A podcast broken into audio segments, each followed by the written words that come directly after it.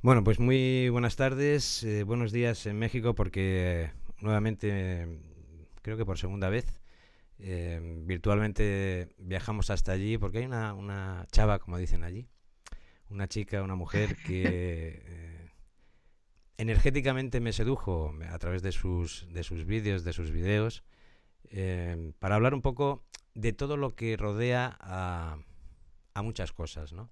Pero por utilizar una tres palabras que, eh, que se han hecho famosas, que es ley de atracción, pues por ahí empezamos y a partir de ahí donde, donde nos lleve el, barco. Marcia Vargas, buenas tardes, buenos días. Hola, ¿qué tal, Carlos? Muchísimo gusto de estar aquí y saludos a tu audiencia. Buenas tardes por allá en España, buenos días por aquí en México. Eh, he disfrutado mucho con tu, que es un canal Despertar de Conciencia, creo que se llama, Sí. Que lo recomiendo a todas las personas que, quieran un poco ver, eh, conocer tu trabajo, que además creo que haces eh, talleres, ¿no? Y haces cosas eh, a nivel incluso individual, si no me equivoco. individual, ahorita estoy dando sesiones este, personalizadas. Sí tengo ahí ya preparados unos, unos cursos, ¿verdad? Ah, este, para, bueno, ayudarles a las personas, pero todavía siguen en, producción. Pronto ya los estaré publicando en mi página. Como soy de signo Sagitario, que es un signo de fuego, y a veces eh, los signos de fuego son un poco, eh, como te diría, eh, una palabra que ahora está mal interpretada, pero un poco así como bruscos a veces, ¿no? En el sentido de, ir directos a... Hay algo que me, me sedujo en un, en un video tuyo, me sedujo en el sentido, me atrajo, que es tu entrada triunfal en este mundo de la, de la abundancia partiendo de una depresión. Eh, en tu vida. ¿no? Ah. Eso me atrajo porque yo, eh, que he tenido muchas también, eh, encadenadas, no, no, no, quiero un poco profundizar en, en, aspectos, porque bueno, quien, quien, más o menos haya coqueteado con la depresión sabe, de lo que platicamos y hablamos, pero ¿cómo se produce ese momentum, ¿no? ese momentum que dice Esther Hicks, que, que tú dices hasta aquí? Sí, bueno. y ya. Hasta aquí no más. Eh, yo, ah, mira, eh, comparto que este, no creo, creo que no lo he compartido en el video, pero sí, o sea, yo padecí de una depresión muy profunda por allá del año 2017 em, y realmente ya venía siendo como algo intermitente, como que se daba y se iba, se daba y se iba y yo creo Empezó, los inicios fueron como cuando tenía 20 años, eh, porque desde los 18 me salí de mi casa a, estudiar, claro, con, con, todo el apoyo de mis padres, pero desde, desde los 18 años pues ya prácticamente viví yo, yo sola y, y emprendí muchas cosas eh, por mi cuenta y creo que esa soledad fue cuando la empecé a sentir desde que vivía sola en, en un departamento y bueno, mi única tarea era estudiar. Eh, y de hecho fue aquí en, en Monterrey, en, en, Nuevo León. Eh, y, y, sentía ya este, pues algunos eh, inicios de lo que era la, soledad, de que después, en, en, ese tiempo pues estaba muy joven y tenía amistades y tenía todo el tiempo ocupado en el estudio y no me, no le ponía mucha atención. Esto se empezó a, a ser más, mm, digamos, agudo ya en mi edad más adulta eh, como a partir de los 26 años y de ahí fue algo intermitente. Eh, pero la verdad es que también viene de mi padre. sí fui con psiquiatras y me dijeron, bueno, es que es algo hereditario y mi padre lo trae de su abuelo, de, perdón, de su padre, o sea, de mi abuelo. Entonces era ya como una cadena. Este, y lo que inició como una depresión para mí, o sea, el origen de mi depresión era el miedo a la soledad. Yo sentía, padecía una soledad eh, terrible. Cuando vivía sola en Houston, que estaba por allá trabajando, y luego en California también, aunque estaba haciendo lo que me gustaba, seguía teniendo como este miedo a la soledad. Y me sentía realmente sola. Y tenía una relación que, bueno, no, no avanzaba, no avanzaba. Y estuvo, digamos, como pues no sé si decir estancada, pero que sí estuvo como evolucionando, pero en el plano físico pareciera que estuvo estancada y así fue una relación de pareja por nueve años que empezó en Monterrey, pero luego se hizo a distancia porque yo decidí eh, irme a, pues, a vivir mi vida y buscar otras metas y eso me llevó a vivir en otras ciudades y salirme de Monterrey una vez que acabé la, la maestría. Entonces, eh, la depresión se hizo muy aguda cuando regresé de California. Eh, yo regresé de California eh, después de estudiar algo que me apasiona, que es la pintura y el dibujo. Me costó tres años entrar a una escuela profesional de pintura y todos mis ahorros. Y me dieron una beca en California y pues yo eso me hizo muy, muy feliz. Y yo sentí que al regresar, ¿verdad? en este caso a Texas, que era donde está la casa de mi familia, eh, pues ya iba a dedicarme a lo que me gustaba. ¿Y qué pasó? Que no, no fue así.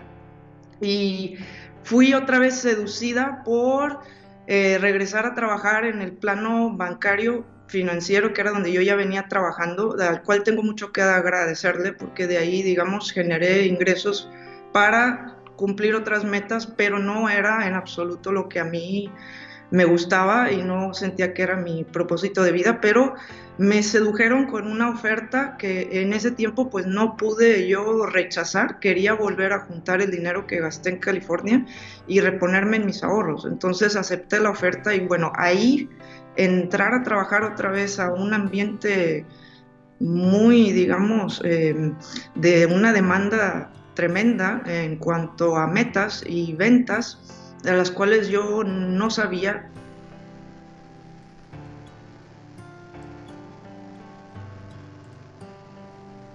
Al principio me intimidaron, que al principio me intimidaron, ¿verdad? Eh, entonces se juntaron muchas cosas, sentí que había regresado como a lo mismo eh, y, e incluso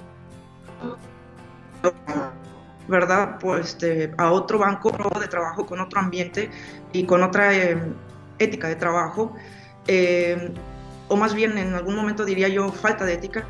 Eh, entonces todo esto se acumuló y se acumuló. Mi soledad, volver a regresar a lo mismo, no estar haciendo lo que yo quería o lo que me apasionaba. Eh, y bueno, ahí fue sí donde caí en una muy, muy seria depresión en el 2017. Y todo ese año y parte del 2018 pues me la pasé trabajando y sintiéndome tristeza, esa fue la realidad. No, no empecé a meditar, no sabía, eh, solo iba con psiquiatras y tomaba antidepresivos, pero todavía no empezaba yo a meditar ah, hasta que fue como en mayo, un poquito antes de mayo del 2018 que empecé a escuchar a Esther Hicks, um, o como se le conoce a Abraham Hicks, cada vez que yo iba manejando al banco eran de media hora, 45 minutos de tráfico y ese era el tiempo que yo aprovechaba para escuchar todo lo que yo podía de ella porque me, me ganchó desde la primera vez que la escuché y ella es, habla de la ley de la atracción. Y iba manejando al banco y regresando al banco otra vez a escucharla y creo que escuché todas las horas habidas y por haber que hay de ella en internet y aparte leí su libro.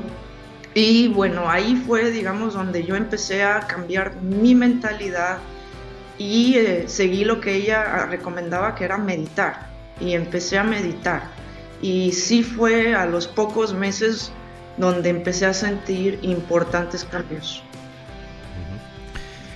Eh, se inicia un camino de búsqueda eh, interior que lo, que lo proyectas fundamentalmente en, las visualizaciones, ¿no?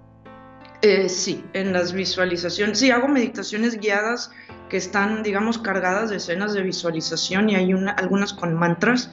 Esto fue algo que aprendí después, pero digamos que cuando yo empecé a meditar, empecé a limpiar toda lo que yo sentía dentro de mí que me estaba causando tristeza, porque mi emoción predominante era la tristeza, que era lo que, digamos, la, tristeza, la emoción de la tristeza, cuando no se procesa y se vuelve dominante dentro de uno, se convierte en una depresión. Y ya la depresión, pues sí es un trastorno mental que requiere atención médica, pero ah, no siempre se logra curar con, con terapias psiquiátricas o psicológicas. Para mí, eso, bueno, era, fue, una manera de como aliviarla o no sentirme triste todo el tiempo, pero sí fue lo que me salvó la práctica diaria de la meditación y claro, em, no sabía yo tampoco cómo meditar y empecé a hacer meditaciones guiadas con visualizaciones y ahí empezó, digamos, todo este proceso de transformación y de cambio interno.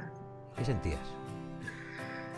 Eh, bueno, primero sentía un alivio porque cada vez que meditaba sentía una conexión con Dios que me causaba muchísimo llanto, muchísimo, muchísimo llanto y era como estarme limpiando por dentro de todo lo que yo, la soledad que yo sentía.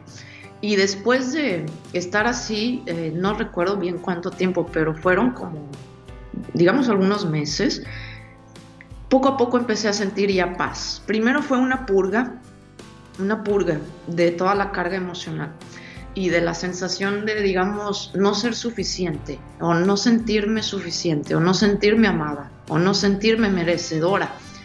Y eso fue lo que al principio que yo sentía y entonces el estar yo meditando y sentir esta conexión eh, con Dios, le lloré mucho y cada vez que le lloraba eh, sentía alivio y sentía ya como una, como, como si por dentro de mí este, eh, surgiera como si alguien me gobernara por dentro y, me gobernara de una forma que me hiciera sentir puro amor, puro amor y conexión y como salvación, como alivio y como diciéndome todo va a estar bien, aquí estoy contigo, eh, yo te creé para mí, yo estoy dentro de ti y eh, tú vas a hacer grandes cosas, tú vas a hacer lo que siempre quisiste hacer, así que confía en mí. Eso es lo que empecé a sentir y eso me dio tremenda paz. Una de las muchas cosas que, yo recibo de ti, que me transmites a través de tus vídeos,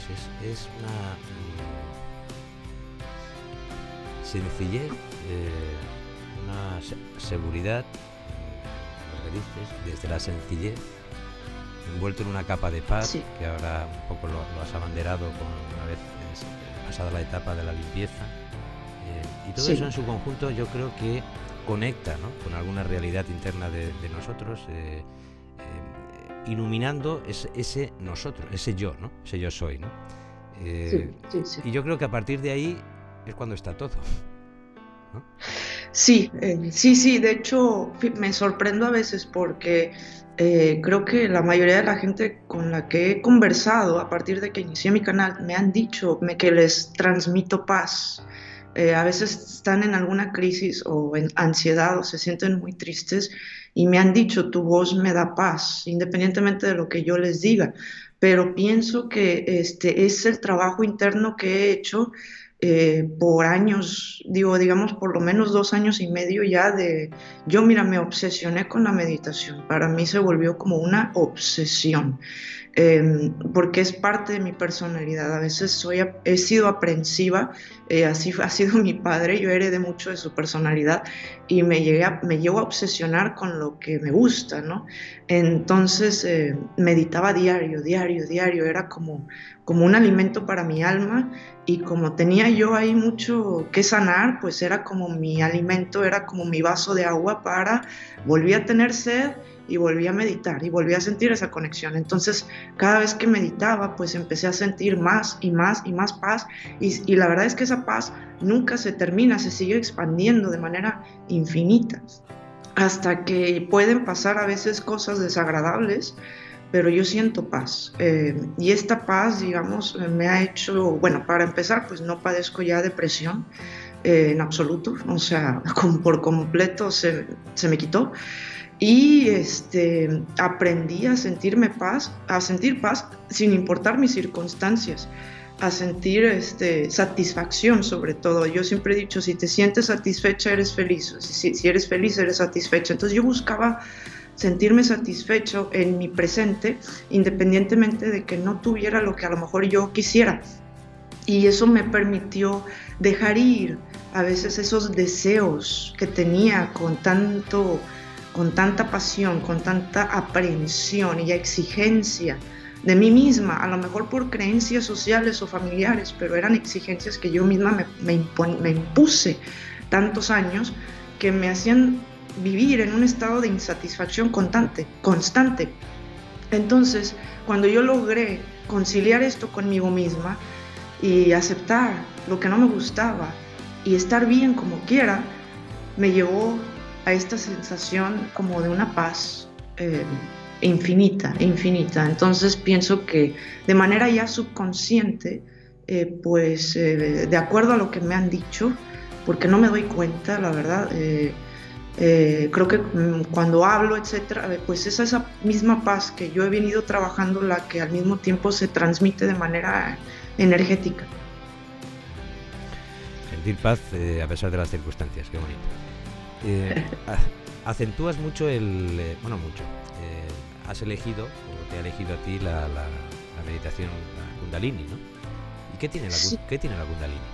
Bueno, mira, me empezó primero con una meditación tradicional como las que yo comparto en mi canal.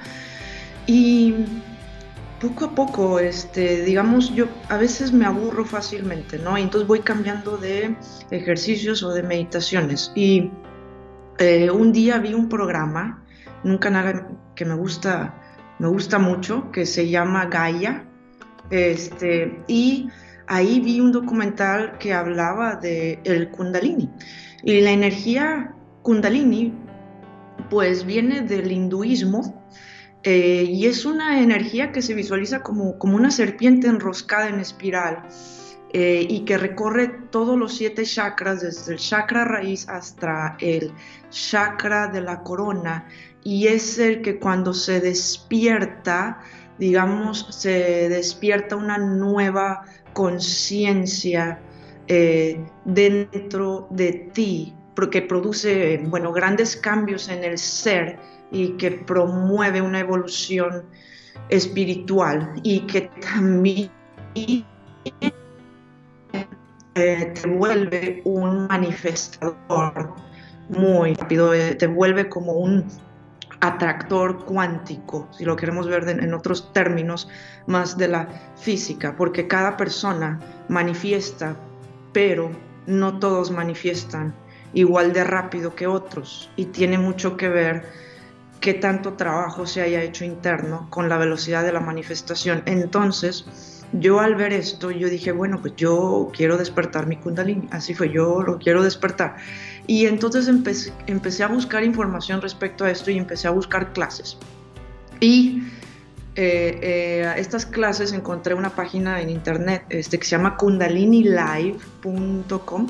Es un estudio de kundalini yoga que está en Monterrey, California y bueno, me, me, inscribí y ellos dan clases, por lo menos suben una clase nueva una vez a la semana.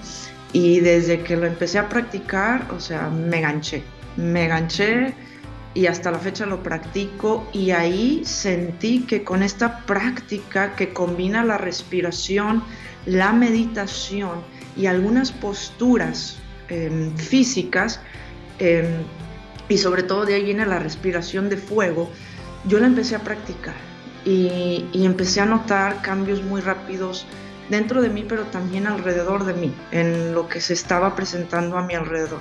¿Y qué pasa? Que cuando tú empiezas, por ejemplo, a hacer la respiración de fuego, que se inicia desde tu plexo solar, bueno, primero pues te enseñan a cómo respirar correctamente, eh, completamente, eh, y eh, entonces tú las practicas y haces la respiración de fuego, por ejemplo, que es una respiración, una inhalación y una exhalación rápida. Em, entonces, ¿qué hace esto? Empieza a mover muchísima energía a tu alrededor. Y esta energía que se mueve a tu alrededor eh, forma como una esfera que se empieza a expandir. Y esto es lo que se le llama, digamos, la influencia que tú tienes como observador en tu campo cuántico. Y esta energía que se mueve alrededor tuyo y que se empieza a expandir eh, hace como una limpieza de cualquier energía estancada dentro de ti en forma de emociones que hayan estado ahí albergadas de manera negativa. Por ejemplo, la tristeza, el miedo, el enojo. Y bueno, empiezas a hacer tú estas respiraciones y al sostener la inhalación, cuando tú la sostienes, casi no puedes pensar. La mente eh, se pone completamente negra y a veces tienes como si puedes ver algunas figuras o, um, uh, algunas figuras, algunas luces depende, de la experiencia, no siempre pasa, pero a mí sí me ha pasado muchas veces. Y este momento en que tú inhalas y sostienes y no piensas porque estás como sosteniendo el aire, ahí se produce una conexión directa con Dios. Y ahí es donde estás vibrando en unidad, que es una de las vibraciones más altas, que la más alta, de hecho, que describe el doctor Joe Dispensa en su escala vibracional. Y cuando yo llegaba a estos puntos sentía como un, un clima o un éxtasis que se producía en mi cerebro. Y sentía, me sentía tan, tan bien bueno, me volví como de una manera adicta a este tipo de cosas y empecé a practicar kundalini yoga y como te digo, al principio yo era obsesiva y lo practicaba todos, todos los días, una hora. Ahorita ya no lo practico todos los días, pero lo practico por lo menos una vez a la semana. Y sí me di cuenta que cuando lo empecé a practicar, todo lo que yo quería, lo que yo ya venía deseando manifestar, empezó a darse a una velocidad increíble.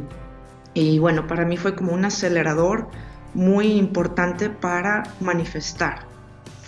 Y lo único que tenía que hacer era sintonizarme con la conexión de unidad por medio de estas prácticas de respiración y sucedían cosas muy maravillosas y todo fluía.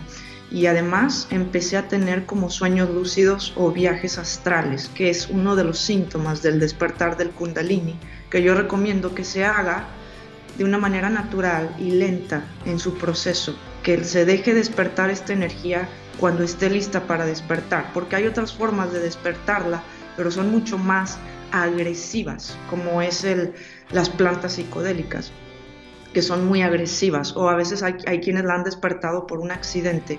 No, no, la, recomendación es hacerlo por prácticas de meditación, por medio de este tipo de yoga, que se considera el primer yoga, el más antiguo de todos, de, de donde emanan todas las otras formas de yoga.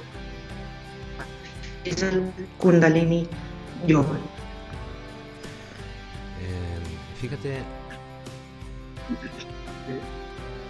tendría yo veintipocos años, eh, una profesora de canto, me he dedicado mucho, ahora eh, hace unos años eh, lo retomé, pero desde bien jovencito a la música, cantando. Qué hermoso. También trabajé en un banco 14 años, o sea, sé de lo que y esta profesora, Josefina Lupiéñez, me decía, un día que fue a ver a un tío que es, muy conocido aquí, un cantante, ya falleció, tío mío. Eh, dice, ahora entiendo por qué, porque yo apretaba en esa, en esa etapa, tenía la voz eh, sin cultivar, ¿por qué aprietas la voz? ¿no? Cantaba eh, de garganta, que, hoy día hay muchos que se dedican incluso profesionalmente y lo, lo siguen haciendo, pero bueno, eso es, otro tema. La cuestión es que fue una etapa también muy, muy ávida de conocimiento por mi parte y fui, a varios profesores y, y, di con uno que le decían el chino. Pues, su papá ah, era chileno y, no su mamá chilena y su papá japonés o algo así. Le decían el chino. Eh, y este hombre trabajó conmigo la respiración, la respiración diafragmática, que es la que tienen los bebés. Si vemos un bebé, hay dos cosas destacables. Una es la respiración diafragmática, como, como infla la barriguita cuando respiran de una forma natural, y otra es cómo juntan el pulgar y el índice en posición de loto, ¿no? Pues, ah, sí. Eh, sí, sí, sí. Esto vemos a cualquier bebé y lo, y lo veremos como lo, traemos de, de, una forma Y la respiración, esta diafragmática, fue la que me hizo a mí empezar a cantar bien, empezar a... O sea, es, es, es eh, maravilloso, ¿no? Entonces hay algo ahí también en tus, en tus videos que, que, me, que es como un rayo que sale, a veces que dices, y me, me, desvía la, la, mirada energética, que es, eh, al universo le gusta la velocidad. Es una frase de Marcia Vargas que me encanta. sí. Sí, le, gusta la velocidad y a mí también. Entonces, este, yo. Lo he deducido. Sí. Que te gustaba también a ti, ¿no? Porque es una palabra que la dices con tanto corazón, la... eh, pero yo, yo, creo que es porque ahí has descubierto cosas, ¿no? Sí. De la respiración, de la meditación, de conseguir. Eh, la historia con tu esposo de noviazgo es muy bonita, ¿no? Gracias. Eh, y todo lo haces, eh, todo lo hace ella. Con su respiración y su meditación. Hayas descubierto eh, La joya, del Nilo, ¿eh? Pues para, es que para mí lo ha sido, este... No, mm, digo, ahí con, tu esposo, digo que, ha sido una etapa de consecución encadenada de, cosas materiales que supongo que, que la puerta de acceso ahora a ver este video nuestro pues es eh, como ley de atracción, que lo, pienso un poco titular, pues, eh, eh, pues es, lo que quieren un poco conocer y entonces esos milagros ocurren. sí, exacto. O sea, yo cuando yo estaba haciendo estas prácticas, allá empecé en el 2018 em, en mi casa, en mi recámara, después de venir de trabajar del banco, venía ya cansada este, y era muy absorbente. Entonces, como ya tenía sueño, pues se me hacía más fácil la práctica, porque ya tenía, em, digamos, mi, cerebro ya estaba como ya en, modo de quererse dormir y en estado alfa. Entonces era más fácil meditar y empezar a hacer estas prácticas. Las hacía en mi recámara, ponía eh, las clases en mi teléfono, en la computadora y seguía las clases. Los maestros que las dan son fantásticos, eh, sabios realmente, porque eh, digamos, te van acompañando la práctica con una serie de explicaciones este, desde las partículas subatómicas hasta la, conciencia, hasta los chakras, hasta los mudras, hasta ah, algunas, algunos mantras también que son muy em, característicos del Kundalini Yoga. Y bueno, para este entonces, pues mi, mi, quien ahora es mi esposo, pues en ese entonces estábamos pues distanciados. Em, no, no, no, yo, bueno, mm, varios me han dicho, es, creo que luchaste mucho por una persona. Al final dejó de ser una lucha, ya dejé de ser aprensiva y dejé de no puedo decir dejé de desear, pero me dejó de importar. Em, eh, digamos, me dejó de importar ya tener una relación consolidada porque ya estaba yo más en paz así como yo estaba. Eh, pero yo sentía que mi soledad era porque no tenía una pareja o porque mi pareja pues estaba lejos y porque pues no estábamos en el mismo canal. Y siempre una ilusión mía pues fue este, poder experimentar el amor de pareja, digo, como la mayoría de las personas. Este, entonces, eh, yo estaba ya haciendo estas prácticas, las hacía por mí, y empecé a, notar que la primera sesión que tuve de Kundalini Yoga, al día siguiente, de no tener em, contacto con mi persona específica, porque estábamos distanciados, me empezó a buscar y me empezó a buscar y a buscar y a buscar y a buscar y a buscar, pero ya en otro tono, ya era un, tono ya de amor, de, comunión, de armonía. Creo que ahí te has, eh, dejado, te has dejado algo. Dime. Eh, cuando has dicho antes, me dejó de importar. Es como si me hubiese venido ahí un flash en el sentido de, me dejó de importar, pero vas a venir. Sí, sí, era la fe, la fe de vas a venir, pero digamos, si vienes, yo feliz, y si no vienes, yo también feliz. Me explico, era algo así. Como, sí, es decir, yo ya estoy en paz conmigo. Y digamos, si tú quieres estar conmigo, perfecto, y si tú no quieres, yo como quiera te amo, lo respeto y te deseo lo mejor y alguien más va a venir, alguien más va a venir este, digamos, yo siempre he sentido que eh, dentro de mí hay, mucho amor y lo que quería era expresarlo. Y en efecto así fue, eh, Carlos, así fue. Este, pasaron pocos meses y yo tenía una persona por ahí que tenía años de no hablar con ella, que fue una expareja mía, años de no hablar.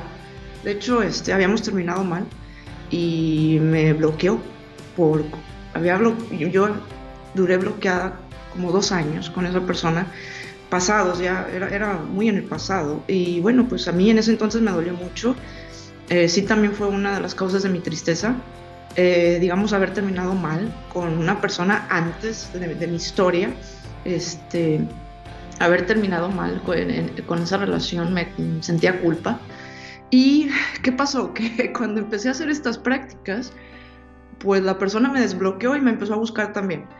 Y también mi persona específica me empezó a buscar. Y también otras personas me empezaron a buscar. Y entonces así fue, así empezó a suceder, de como que todos, todos, todos empezaron a alinear nuevas oportunidades, empezaron a alinear nuevas, digamos, oportunidades de dar y recibir amor de pareja y digamos de una persona que había estado enojada conmigo por una cosa de, nuestro, de nuestra historia, de nuestro pasado, este, de la nada me empezó a buscar, así como, como si nada hubiera pasado, me explico, y todo empezó a fluir de una manera maravillosa, pero fue como la combinación de todo, de primero meditar y luego acelerarlo con estas prácticas de meditación, de yoga, de kundalini yoga, que involucran respiración y que involucran una conexión con la unidad. Y ahora yo le digo a mis clientes, este, ustedes conéctense con la unidad, aunque sea unos minutos o unos segundos, háganlo, porque solo basta vibrar unos segundos, unos minutos en la unidad y en conexión con Dios y automáticamente todo en cuestión de horas o días empieza a acomodarse y a fluir por su cuenta. Nos cuesta, Marcia, entender el periodo de gestación, para, quien no sepa lo que es, eh, pues ese tiempo de espera, ¿no? que muchas veces nos, desespera. Sí, eh, sí, yo lo, yo lo veo seguido. Eh, bueno, yo lo padecí, pero, pero también lo veo ahora con, con las personas con las que trabajo y veo que las que manifiestan más despacio, más lento, y las son las que precisamente siguen esperando, las que se aferran a que el deseo tiene que ser de la manera en que ellos quieren y si no es eso, no les interesa y no les importa nada. Se aferran a una persona, se obsesionan con una persona y les puedo entender perfectamente porque yo estuve así pero yo les digo, entre más rápido ustedes suelten, al universo no se le olvida el deseo que tú tenías, lo que tú tenías en tu corazón para ti.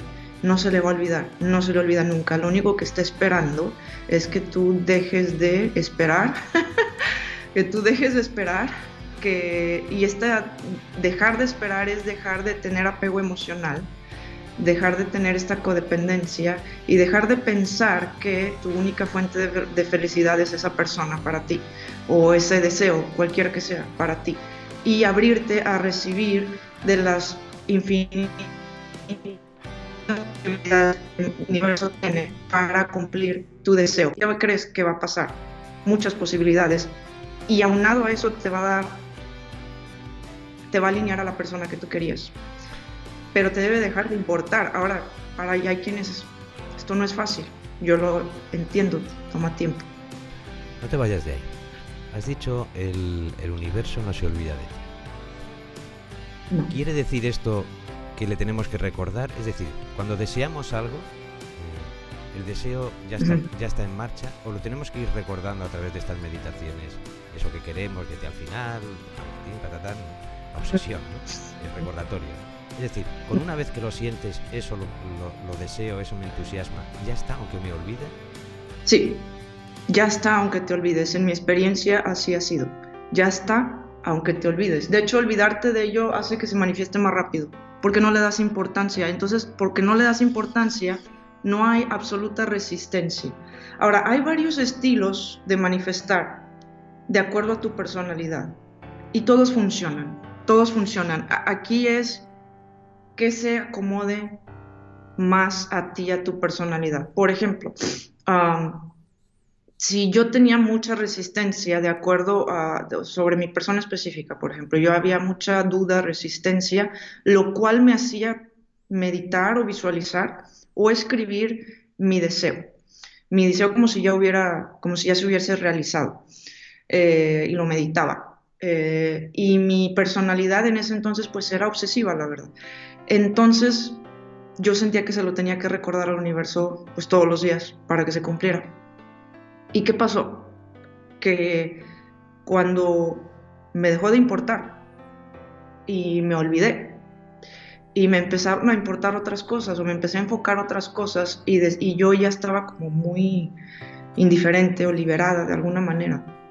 Por eso digo yo, el universo no se le olvida, porque me dio lo que yo en un principio quise aunque ahorita ya no me importase, me lo dio. Y me dio más que eso, por ejemplo, eh, hace años atrás, te estoy hablando de como unos 10 años atrás, eh, yo, donde ahorita vivo, yo varias veces vine por aquí, tenía algunas amistades y me gustaba. ¿eh?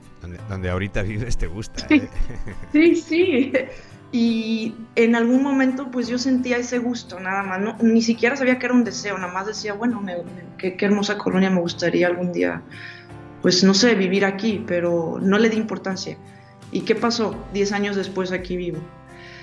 También, eh, por ejemplo, con California, este, yo ah, me gustaba, sentía mucha atracción de vivir allá, de conocer allá. Y desde chiquita yo decía, es que yo quiero trabajar en, yo estudié ciencias de la comunicación, entonces decía, yo quiero trabajar en cine, yo quiero trabajar en, estudios, eh, en producciones, eh, y aparte también quiero dedicarme al arte. Y esto fue desde que yo era una niña. ¿Y qué pasa? Ya más de grande, yo apliqué a varias escuelas eh, para estudiar arte y dos de las que apliqué no me aceptaron. ¿Y cuál fue la que me, sí me aceptó? La de California. Entonces yo tenía estos deseos desde niña, no era ni consciente de que eran deseos. ¿Y qué pasó? Que el universo me los dio.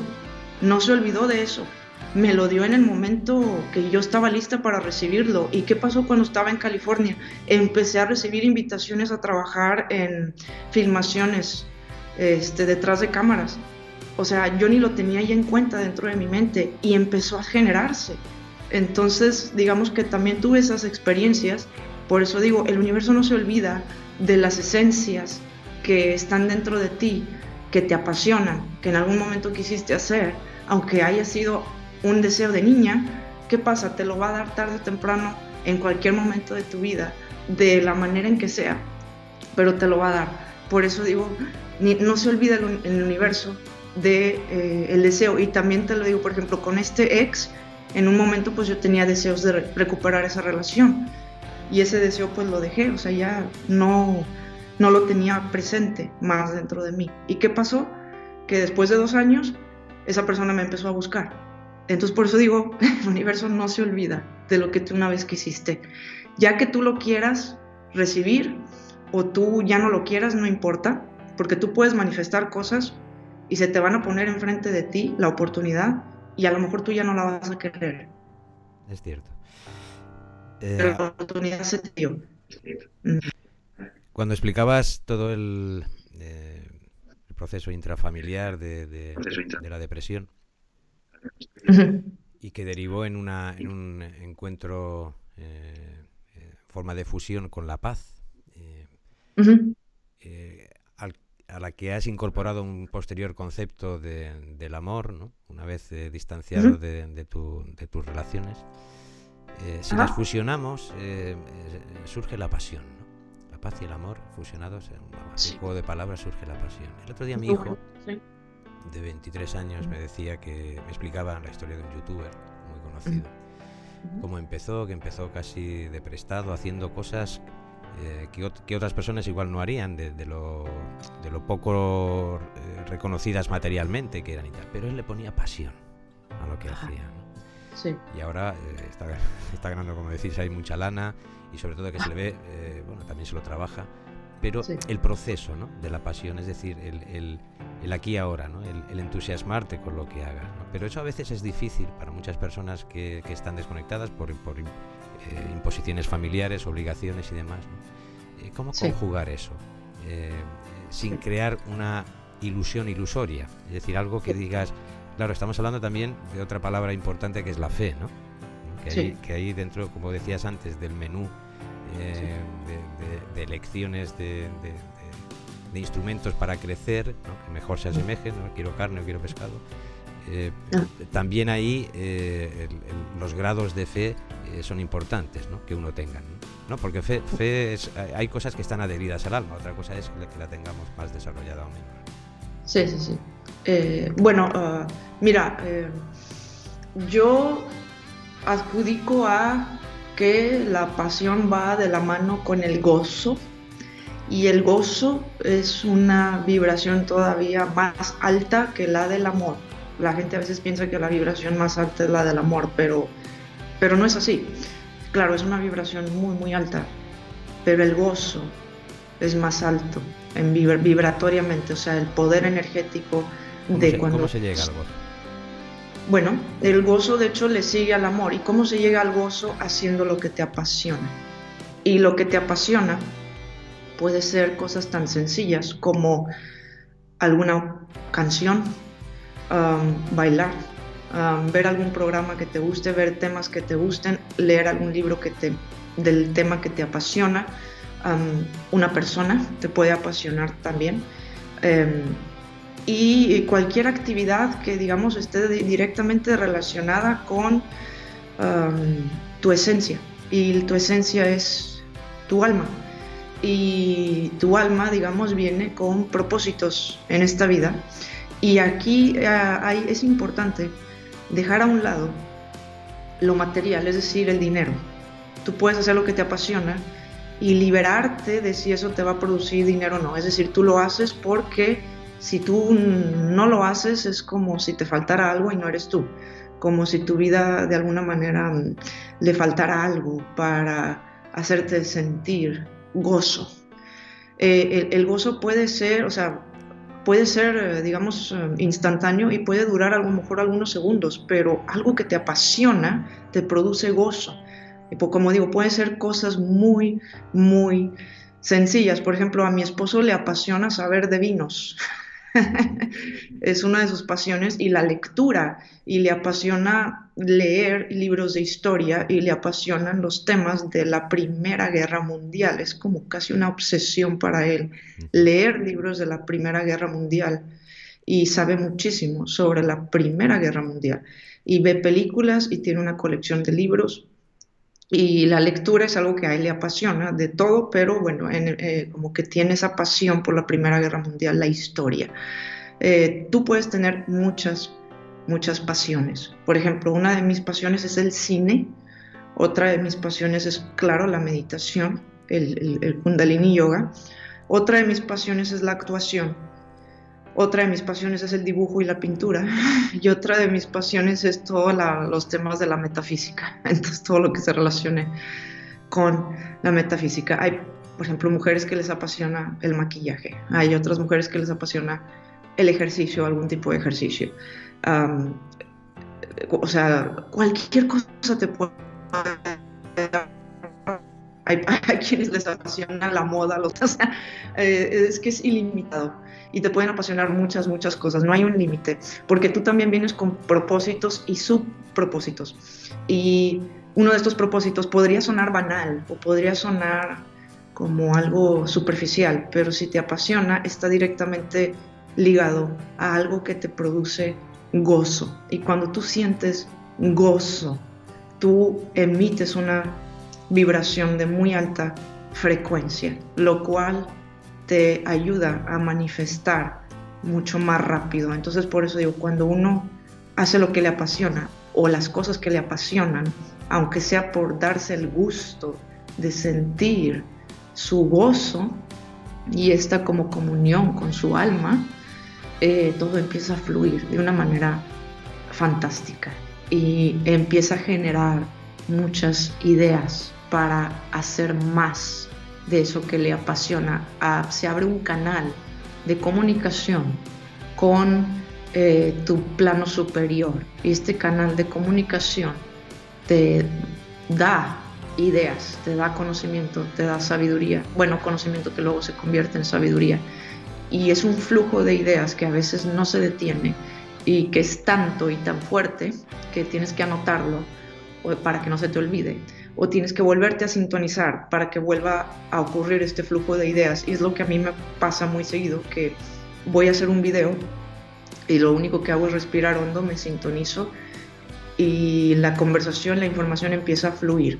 Pareciera que no soy yo, porque a veces me llegan como ciertas conclusiones e ideas que digo, ¿de dónde, de dónde salió esto? Y a veces luego lo empiezo a investigar y es esta alineación, digamos, que se tiene con, este plano.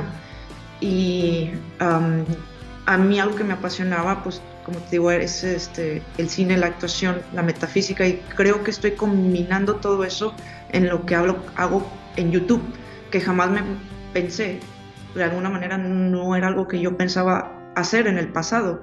Yo me veía pintando y me veía dibujando y me veía este, exponiendo obras de arte y un día, eh, en este año, pues dije, yo he aprendido todo esto de meditación y me han pasado todas estas cosas, pues, pues voy a hacer unos videos, yo sé editar, estudié esto, me gusta hablar en la cámara, pues voy a hacer videos.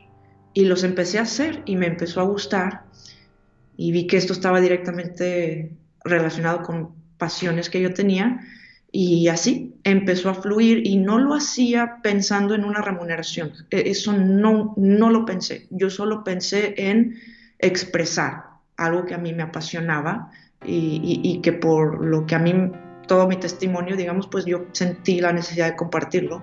Y así surgió el canal, ¿verdad? Y ahora resulta que pues este, pues no, no, ahorita nada más me dedico a todo esto. Eh, de hecho, no tengo a veces tiempo de, más cosas.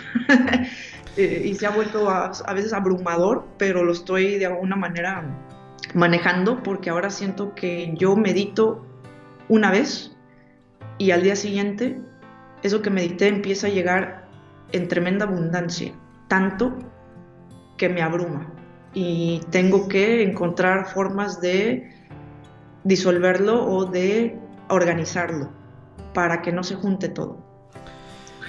Cine, actuación, metafísica, hemos hablado de paz, hemos hablado de amor, hemos hablado de pasión, de gozo. Eh, creo que falta una, una acepción eh, quizá falten más, pero eh, que, la, que la simbolizas muy bien, la palabra es la aceptación, que no es lo mismo que la resignación. Y la simbolizas muy bien. Vamos a ver si, no me confundo yo ahora hablando de este vídeo. Tienes un, un vídeo muy interesante. Aparece Marcia, Marcia, Vargas con un batín y empieza a hablar. Empieza a hacer su actuación y de repente se quita la bata y se queda en ropa interior. Ah, sí. Eh, yo creo que haces un pilotaje sublime de la energía, de cómo conduces la energía, eh, porque consigues llevar la, intensidad imaginativa del oyente o del espectador hacia donde tú quieres. Y empiezas a, mostrar la aceptación de tu cuerpo, como mismas, cómo le hablas, cómo lo incorporas eh, las diferentes partes. Eh, y luego, bueno, pues al final de toda tu exposición te puedes poner la bata. Eh, compartes, ni siquiera lo, veo como una intimidad siendo íntimo, sino como algo de uno consigo mismo, porque a veces vemos nuestro propio cuerpo como un extraño dentro de nosotros. Sí. yo creo que la, es, una, es una, un simbolismo y ejemplificación de esa aceptación muy interesante para crecimiento de las personas. Sí, eh, sí. De hecho, yo no tenía esta idea de hacer esto, sino me preguntaban mucho cómo hago para bajar de peso o cómo hago para subir de peso o qué meditación me recomiendas. Ah, y creo que esto, digamos, lo hemos visto en todos en la vida, donde hay personas que no están satisfechos con su cuerpo independientemente eh, cómo sea su cuerpo.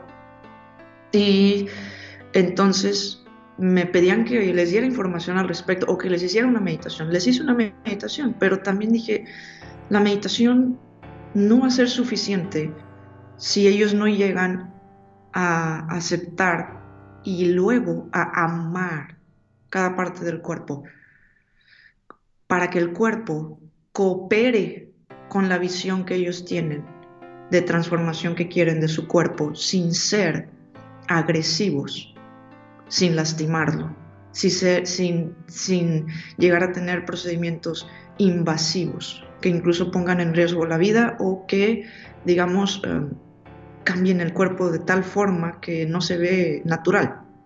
Entonces, he tenido, digamos, em, ah, conozco personas que se la pasan queriéndose hacer procedimientos en el cuerpo. Como que nunca están satisfechos, ni satisfechos con su cuerpo. Y esto quiere decir que no aceptan su cuerpo. Y el no aceptar el cuerpo, así como es, así como está, produce un rechazo. Energéticamente, las células del cuerpo reciben esta energía de rechazo. y es muy doloroso para el cuerpo el sentir este rechazo de uno mismo. Sí, es como, yo lo veo como, como si tu padre, que tú eres hijo de tu padre, tú eres extensión de tu padre, es como si tu padre te rechazara. Y dices, como si yo soy parte de ti, yo soy extensión de ti. Y creo que el cuerpo lo asimila de una manera muy dolorosa. Y por esto es que no coopera. No puede cooperar. Porque la energía es de rechazo. Entonces, pues yo hice el video y en ningún momento lo pensé como mm, lo van a ver de una manera morbosa o algo. No, no lo pensé de esa manera. Este, simplemente era mostrar, oye, mi cuerpo es así. Este, lo he es, es imposible verlo de una manera morbosa, eh, ni siquiera muteándolo, ¿no? Es decir, porque, eh, porque pilotas muy bien la energía. Gracias, gracias. Este, fue algo de manera espontánea, pero digamos, como que lo fui dejando que las cosas fluyeran y les dije, mira, mi cuerpo, hay cosas que a mí no me gustaban de mi cuerpo, que las quería cambiar. Y ahora lo veo y lo veo como, como alguien que, que debo de cuidar con ternura. Perdona que te interrumpa, ¿es un buen punto de partida esta aceptación del cuerpo para aceptar otras situaciones de vida que nos lleven a, ese conseguir cosas eh, eh, materiales? sí. ¿Es un buen entrenamiento? Sí, definitivamente, porque la aceptación del cuerpo, aunque sea un, cuerpo, una parte física, es tu vehículo, eh, es el vehículo que tienes en este plano en tercera dimensión y eh, empieza por el amor a uno mismo y el amor a uno mismo está directamente correlacionado con la aceptación y luego el amor al cuerpo que uno tiene a la cara que uno tiene, al pelo que uno tiene, a la estatura que uno tiene, al peso que uno tiene, a la forma de la piel, al color de la piel, absolutamente todo, todo. Y eh, esto no solo te ayuda en tu seguridad, porque también la seguridad se transmite, es también, es, digamos, eh, viene del amor propio. Y del amor propio nace esta energía atractiva para tú manifestar más amor y más relaciones armoniosas en tu vida. Y tienes que aceptar tu cuerpo tal y como es, para que luego el cuerpo coopere si tú quieres transformarle algo, es decir, si quieres bajar de peso, si quieres tonificarlo, ¿sí? Em, eh, si, hay algo que quieras cambiar, que a ti te va a producir, digamos, eh, tener un, un mejor estado físico y de salud, el cuerpo va a cooperar. Entonces sí viene, viene, es muy importante aceptar el cuerpo para luego manifestar cosas porque tiene que ver con el amor a uno mismo. Marcia Vargas, no quiero eh, abusar tampoco de, tu tiempo, no, me encanta platicar contigo y imagino que a los oyentes no, no, toma tu tiempo. Estarán también, no, pero no quiero, no quiero abusar, pero sí que me gustaría algunas, eh, algunas pinceladas. Eh, hemos hablado de la ley de atracción ¿Qué diferencia hay eh, con la ley de asunción? Mira, en mi concepción, simplemente la única diferencia es la forma en que es explicada. Es una misma ley expresada de manera distinta.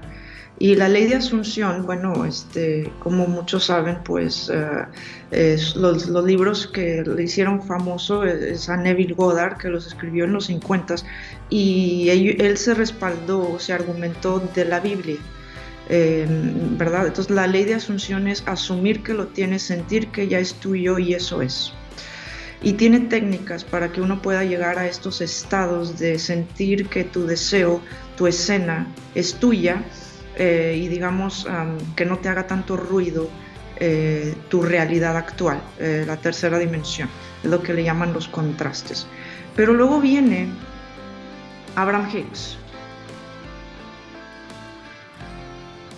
Hicks, eh, yo considero, eh, pues la verdad mi, mentora, o sea, que no tuve, no tuve este, el placer de conocerla en persona, pero eh, ella empieza a hablar de la ley de la atracción desde la conciencia colectiva de Abraham, que es lo que Esther Hicks canaliza. Y esto pasó por allá en, los años, pues, creo que del, eh, del, del 2005, eh, donde ella publica este libro llamado El Vortex. Y de ahí, bueno, causa gran, gran, gran revuelo. ya había libros que se llamaban el Vortex, pero, pero no hablaban de la ley de la atracción. Entonces, Abraham Hicks, eh, que es Esther Hicks y Jerry Hicks, lo publicaron creo en el 2000, perdón, 2009 más o menos. Este, y ella sí habla directamente de la ley de la atracción. ¿Y cuál es la diferencia? Bueno, eh, es nada más cómo se explica. La ley de la atracción yo la considero más científica porque incorpora lo que es vibración y energía, o más bien la energía que se mide en vibraciones y las vibraciones que se miden en frecuencias. Y la ley de la atracción lo que te dice es lo que tú piensas y lo que tú sientes es lo que atraes. Y la ley de la atracción no es ni buena ni mala, es neutral. Y tú vas a atraer de acuerdo a la vibración que tú estés emanando. Y la vibración que tú estés emanando está directamente relacionada con cómo te sientes y tú cómo te sientes está relacionado con cómo piensas. Cuando pensamos diferente, nos sentimos diferentes. Y la ley de asunción te dice, tú asume lo que tú quieres que sea y eso es.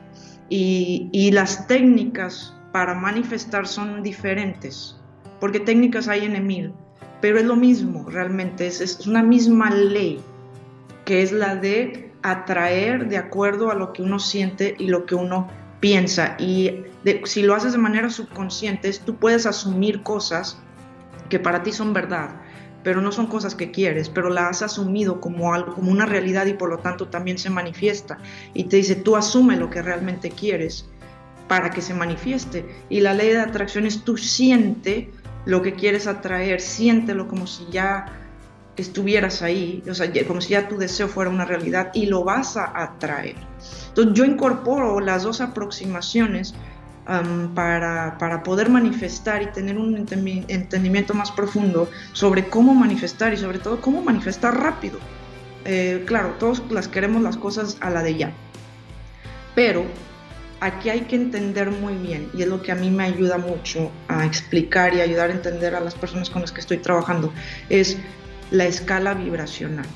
Tus emociones tienen una vibración y esa vibración tiene frecuencias.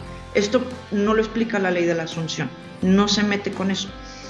Y a veces pienso que ciertas personas que solo practican la ley de la asunción, algunas, hay algunas que les funciona de maravilla, asumen y manifiestan muy rápido. Em, pero hay otras que no. Y si entienden un poquito más, de una manera más científica, lo que es la vibración y la frecuencia, tal vez les haga más clic en su mente cómo se manifiesta y tal vez les cause menos resistencia. Y lo que habla Abraham Hicks es de que tú tienes un cuerpo y tienes deseos, pero hay un, le llama ella el inner, inner being, es como tu, tu, esencia, tu ser interno, eh, como tu, tu espíritu. Y este siempre sabe lo que tú quieres y siempre tiene una vibración muy, muy alta. Y cuando tú, cuando tú recibes un contraste y sabes que no quieres este contraste, que no quieres esto que te está pasando, por ende sabes lo que sí quieres y lo que sí quieres tiene una vibración más alta y te dice sigue el camino de la menor resistencia, sigue el camino de la menor resistencia y te dice cuál es el camino de la menor resistencia, seguir tu gozo que te hace sentir bien. Tú siéntete bien aquí y ahora y tú estás emitiendo una vibración más alta y por lo tanto estás más alineado al vortex. Eh, eh, el siendo como este cúmulo de energía donde están todos tus en potencia. Tú te alineas al vortex, es decir, tú te sientes bien, tú elevas tu vibración al sentirte bien, al sentir agradecimiento, alegría, amor, gozo, libertad, unidad. Tú te sientes bien, tú manifiestas. Tú manifiestas sintiéndote bien. Entonces, las personas que a lo mejor están asumiendo y asumiendo y asumiendo y asumiendo y asumiendo, pero no se sienten bien, no pueden manifestar porque no se sienten bien. Y aquí hay un choque muy grande, donde asumen, lo escriben, lo sienten unos minutos, pero la mayor parte del tiempo se sienten mal o tienen pensamientos opuestos. Y acá en la ley de la atracción, es una ley, digamos, es la misma, pero se explica de una manera más física, más científica. Eh, por eso yo creo la entiendo, la entiendo mejor. Me produce menos contrastes y resistencia y para, para mí, digamos, manifiesto más rápido teniendo este entendimiento. Es, este, tú no te preocupes por tu deseo. Tu deseo ahí va a estar, al universo no se le olvida. Tú ahorita concéntrate en sentirte bien, sentirte bien. Esto eleva tu vibración y por lo tanto tu vibración al estar elevada, tú te vuelves atractivo y tú empiezas a atraer. ¿Sí? Entonces te lo simplifica, te lo pone más fácil. Siéntete bien, tú atraes. Si te sientes mal, no puedes atraer, porque tu energía es de baja vibración y causa resistencia. ¿Y qué haces si te sientes mal? haz algo, piensa en algo que te haga sentir bien, desde tomarte una taza de café que te gusta, desde mirar el jardín, desde caminar por el pasto, desde salirte a caminar, desde ver un programa que te gusta. A veces sentirte bien no tiene nada que ver con pensar en el deseo. El deseo ahí está. Simplemente haz algo que te haga sentir bien, que te saque de ese estado emocional negativo y tú vas a empezar a atraer porque tu vibración se eleva. Como última pregunta, me gustaría. Hay un, aspecto que también enfocas en uno de tus videos, tú misma te encargas de, explicar y que muchas personas pueden eh, no estar de acuerdo en principio, luego a medida que tú lo vas explicando, creo que se entiende mejor, que es el cambiar a los demás. El cambiar a los demás, que, sería el título de la película, eh, por lo menos yo añadiría, por lo menos en su relación conmigo. Claro. Eh, y es verdad que es milagroso, ¿no? Eh, muchas veces es mucho más eficaz eh, proyectar cómo nos gustaría ver a esa persona con respecto a nosotros que contarles la historia interminable de, cómo se debería comportar, ¿no? Sí, de hecho, uh, sí, yo sabía que iba a causar al principio mm, a lo mejor alguna algunos pensamientos o opiniones este, donde dicen eso no es, eh, no es correcto o eso es ego o eso está mal. Tú no debes de querer cambiar a nadie. Y el libre albedrío, ¿no? Empiezan a decir. el, libre albedrío. todo, sí, sí, sí, todo, todo, todo, esto. Pero, ¿qué pasa? Que, bueno, hay una forma para hacerlo. Em, em, y, y, me gusta que, to que toques este tema y aprovechar la plática para, para precisamente eh, poder explicar que se entienda de una manera mejor cómo es esto de cambiar a los demás.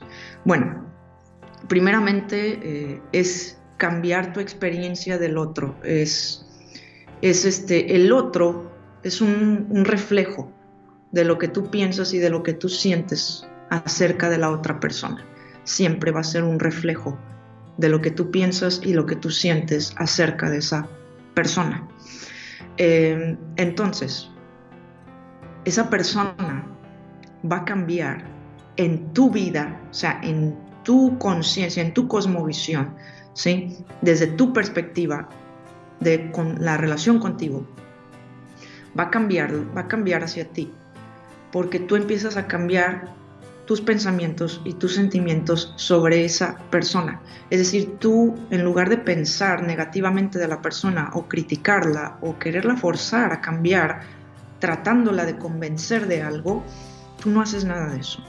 Tú lo único que haces es que tú visualizas cómo quisieras que fuera tu relación con esta persona. Y, y lo que es natural para, y obvio es que tú vas a querer tener una relación con esta persona, sino, digamos, no la tendrías en tu vida o a lo mejor no te interesaría de alguna manera cambiarla. Tú la quieres cambiar para que la relación contigo sea armoniosa, o sea de amor, o sea de cordialidad, o sea de amistad, ¿sí? Para que tú tengas una buena relación con esta persona. Ese es el interés de cambiar a alguien. Si tienes un hijo muy rebelde y tú dices es muy rebelde, lo quisiera cambiar, primero deja de decir que es rebelde, luego empieza a pensar hacia el hijo de una manera muy amorosa y afirma cómo quisieras que tu hijo se comportara hacia ti. Y todo parte desde el amor. Es decir, una persona no va a cambiar contigo si tú tienes emociones de baja vibración, si tú tienes enojo, miedo, tristeza o victimismo o culpa o em, querer dominar, poseer o controlar. La persona no va a cambiar. Si tú, si tu vibración dominante son estas emociones, la persona no va a cambiar contigo. Primero tu vibración es muy baja y lo que hace es repeler, no atraer. La persona no va a cambiar hacia ti. Tú tienes que sentir amor, de alguna u otra manera tienes que ser tu vibración predominante el agradecimiento, la alegría, el amor, el gozo. ¿Y qué va a pasar? Que tú te vas a volver magnéticamente atractivo. Las personas van a querer estar más contigo y tú vas a recibir esto que estás emanando dentro de ti, la persona lo va a recibir. Y por ende, la persona te lo va a proyectar siendo tu espejo. Y por ende, la persona va a cambiar hacia ti. Tú ya no vas a traer una versión disfuncional de relación con la persona, tú vas a traer una relación muy funcional de relación con la persona, porque tú dentro de ti estás ofreciendo una vibración diferente y por lo tanto la persona de manera subconsciente la va a recibir y va a cambiar hacia ti. Pero esto se logra primero tú sintiendo amor, agradecimiento, alegría, gozo, es decir, tú vibras alto y por ende recibes esa nueva versión con la persona. Las personas cambian hacia ti cuando tú cambias tu vibración. Se da una cosa con la otra. Entonces, esa es la forma de cambiar a la persona. Ahora, eh, también, digamos, tú, puede haber el caso donde tú dices, este, bueno, yo quiero que mi, esposo o mi pareja pues sea más amoroso conmigo o, me hable de cierta manera, etcétera, ¿no? O sea, se exprese diferente hacia conmigo. Bueno, en lugar de reclamarle, que es lo que a veces tendemos a hacer, o decirle cosas, eso no va a generar el cambio. Tú lo visualizas siendo amoroso contigo. Tú lo visualizas, lo sientes, lo haces tuyo y tú lo dejas ser, tú lo dejas, te dejas a la persona en libertad. ¿qué va a pasar?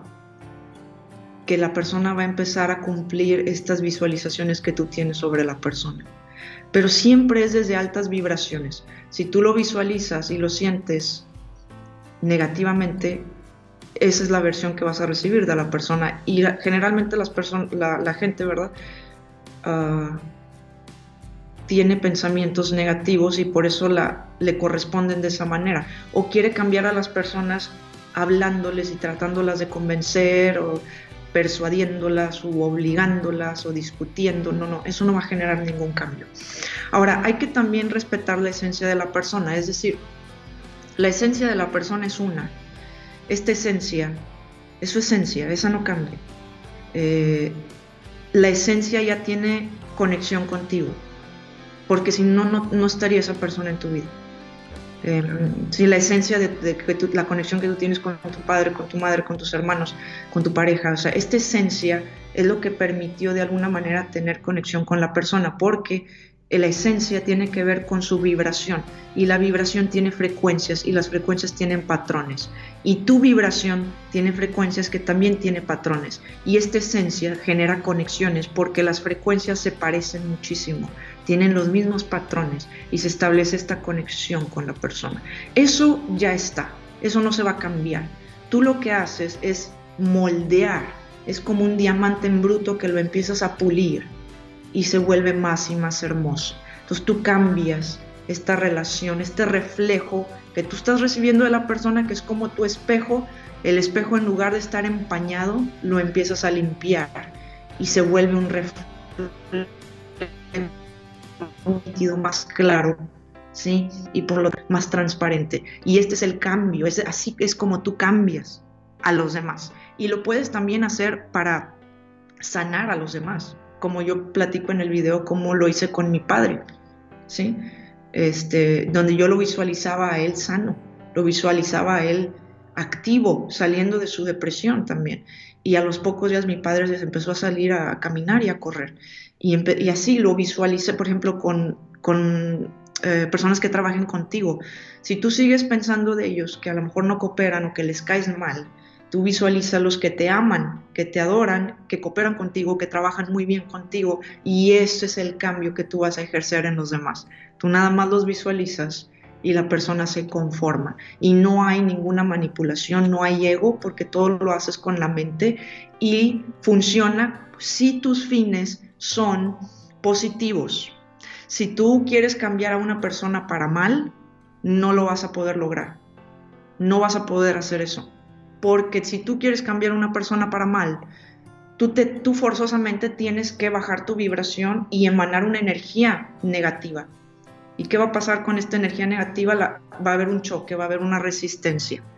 Y la persona no va a cambiar, o sea, no, digamos, tú quieres cambiar a alguien para que esta persona se haga daño a sí misma, no va a pasar así, porque es tu espejo también. Si, si esa persona quieres que se haga daño a sí misma, tú tienes que vibrar muy bajo y esa vibración baja no va a traer este cambio.